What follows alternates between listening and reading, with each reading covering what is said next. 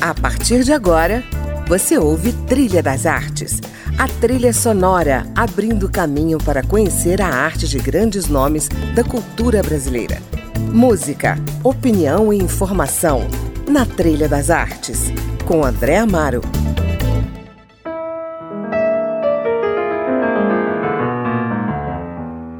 Olá, o nosso assunto de hoje no Trilha das Artes é piano, piano brasileiro.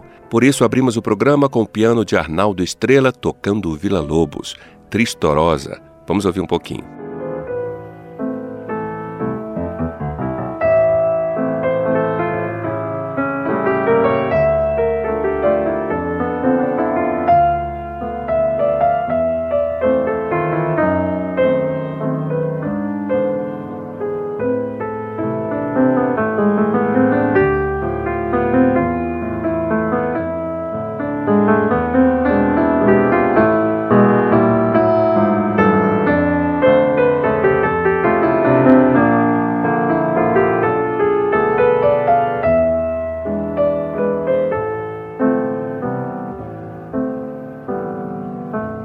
Pois é, e para falar de piano, eu estou hoje aqui com Alexandre Dias, pianista, pesquisador e diretor do Instituto Piano Brasileiro, com sede em Brasília. Mas antes de falar do Instituto, Alexandre, fala um pouco dessa composição que a gente está ouvindo. Pois é, Tristorosa é uma peça do início da carreira do Vila Lobos, é, é, é de 1910 ela tem uma, um enorme é, componente, tem um componente muito forte seresteiro. O Vila Lobos uhum. ele era um chorão, ele tocava violão em serestas, em rodas de choro, então ele tem essa vivência forte. Uh, e nessa música ele deixa transparecer todo esse ambiente que foi tão importante, né? Esse ambiente das rodas de choro, das serestas, que foi tão importante para ele moldar o seu estilo.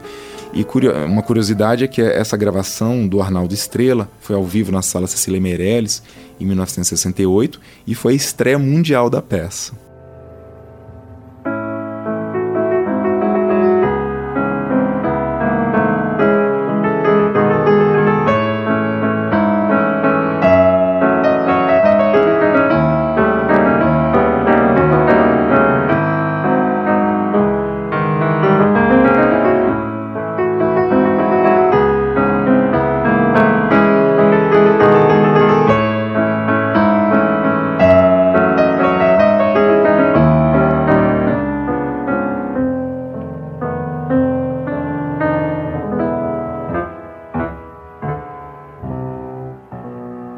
Alexandre, bem-vindo ao nosso programa.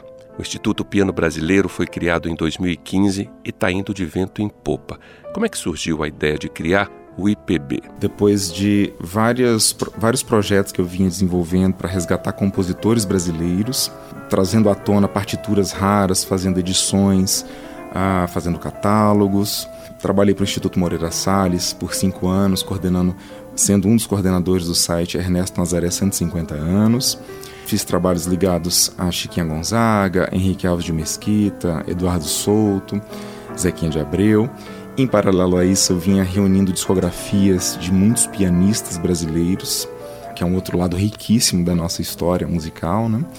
E eu decidi que em 2015 precisa, precisava fazer um grande projeto para abarcar todas essas iniciativas e assim criei o IPB, que inicialmente surgiu online no site institutopianobrasileiro.com.br e lá tem grandes bases de dados para pesquisadores e músicos, professores, interessados em geral, poderem acessar dados muito precisos sobre os nossos compositores e sobre os nossos pianistas.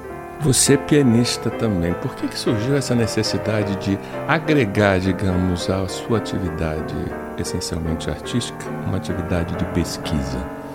Eu sempre tive essa, essa, essa forte tendência para pesquisador. Uh, eu me lembro já desde a adolescência, por volta de 14 anos, querendo já ter toda a discografia, conhecer toda a discografia de Ernesto Nazaré, que foi o começo das minhas pesquisas. Hoje é o tema mais antigo de pesquisa que eu tenho feito, né? já são 20 anos, e a partir do Nazaré, que eu pesquisei toda a discografia, todas as partituras, informações inéditas sobre a carreira dele é, e sobre a vida dele na hemeroteca digital da Biblioteca Nacional. toda a bibliografia possível, né? Então fui reunindo um acervo muito grande ligado ao Ernesto Nazaré, que acabou servindo de laboratório para expandir para o restante da música brasileira, porque o Nazaré é uma espécie de pai da música brasileira uhum. e principalmente do piano brasileiro. Foi o Nazaré que elucidou os caminhos para gerações à frente até hoje.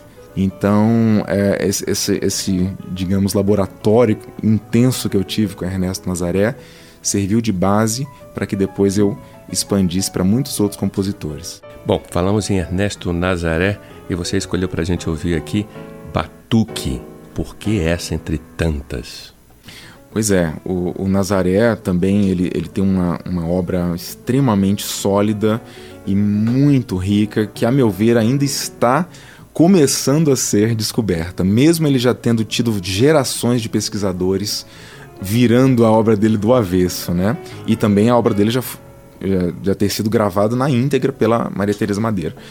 É, o Batuque é, é, uma obra de, de maior fôlego, mesmo estando dentro do gênero tango brasileiro, que ele trabalhou tão brilhantemente e ajudou a expandir suas fronteiras, né? mas é uma peça que se destaca na, na sua produção, não só pela, pela riqueza é, rítmica da peça. A peça tem muitos momentos, ela para, depois ela, ela, ela tem outras velocidades mais rápidas, mas também o, o, o, pianismo do Nazaré é uma coisa inacreditável. Ele encontrou ali soluções que são extremamente eficazes e que funcionam até hoje, que servem até hoje para os compositores beberem sua fonte.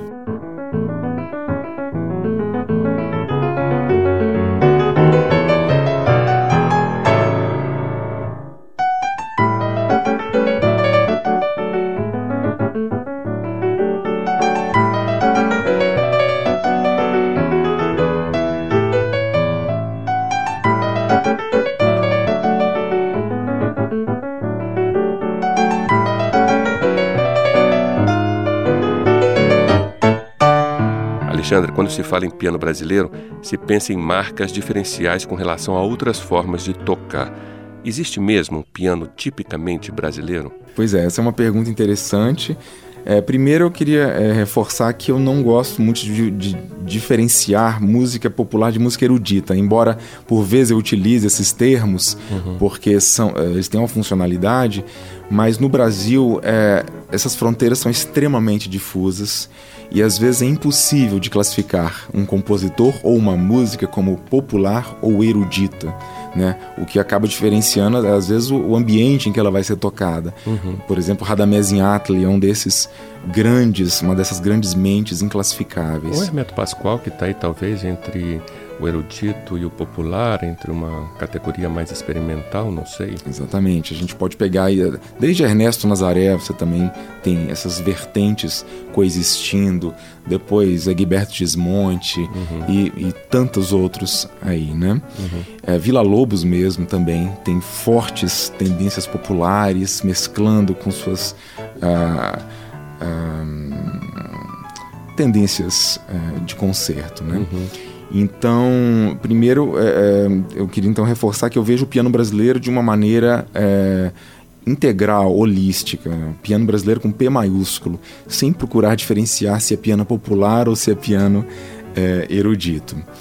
Agora, sim, é claro que a, a, música brasileira ela tem um, um diferencial que é na parte rítmica, que é inacreditável é, é, a meu ver, é inigualável a nossa riqueza rítmica, né? muito trabalhada nos contratempos, nos tempos fracos, nos, nas síncopes, como Mário de Andrade tinha definido lá atrás, a síncope característica, né? Uhum. que é o que definiria a alma musical brasileira. Né? E, e, eu vejo também o piano brasileiro, se a gente incluir aí em todo esse, esse corpo é, é, os compositores e também os pianistas, a meu ver, é do mesmo nível do piano russo, do piano francês, né, que são também países que têm, uma, que têm escolas muito fortes ligadas ao piano. Uhum. O problema é que aqui no Brasil nós é, quase não conhecemos é, esse legado e, em geral, ele é subvalorizado. Então, os, os próprios pianistas quase não tocam música brasileira.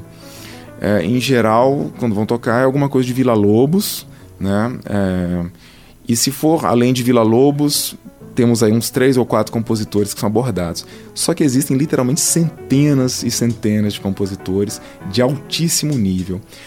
Então, o IPB ele tem trabalhado para construir pontes entre eh, essas vertentes que eu mencionei, entre os, entre os pianistas e entre esse enorme tesouro que, é, que são as composições brasileiras para piano. Maravilha. Bom, a gente vai dar um intervalo, mas você que está nos ouvindo, não saia daí. Voltamos já com um breve passeio pela história do piano no Brasil com Alexandre Dias, diretor do Instituto Piano Brasileiro, o meu entrevistado de hoje. Até já.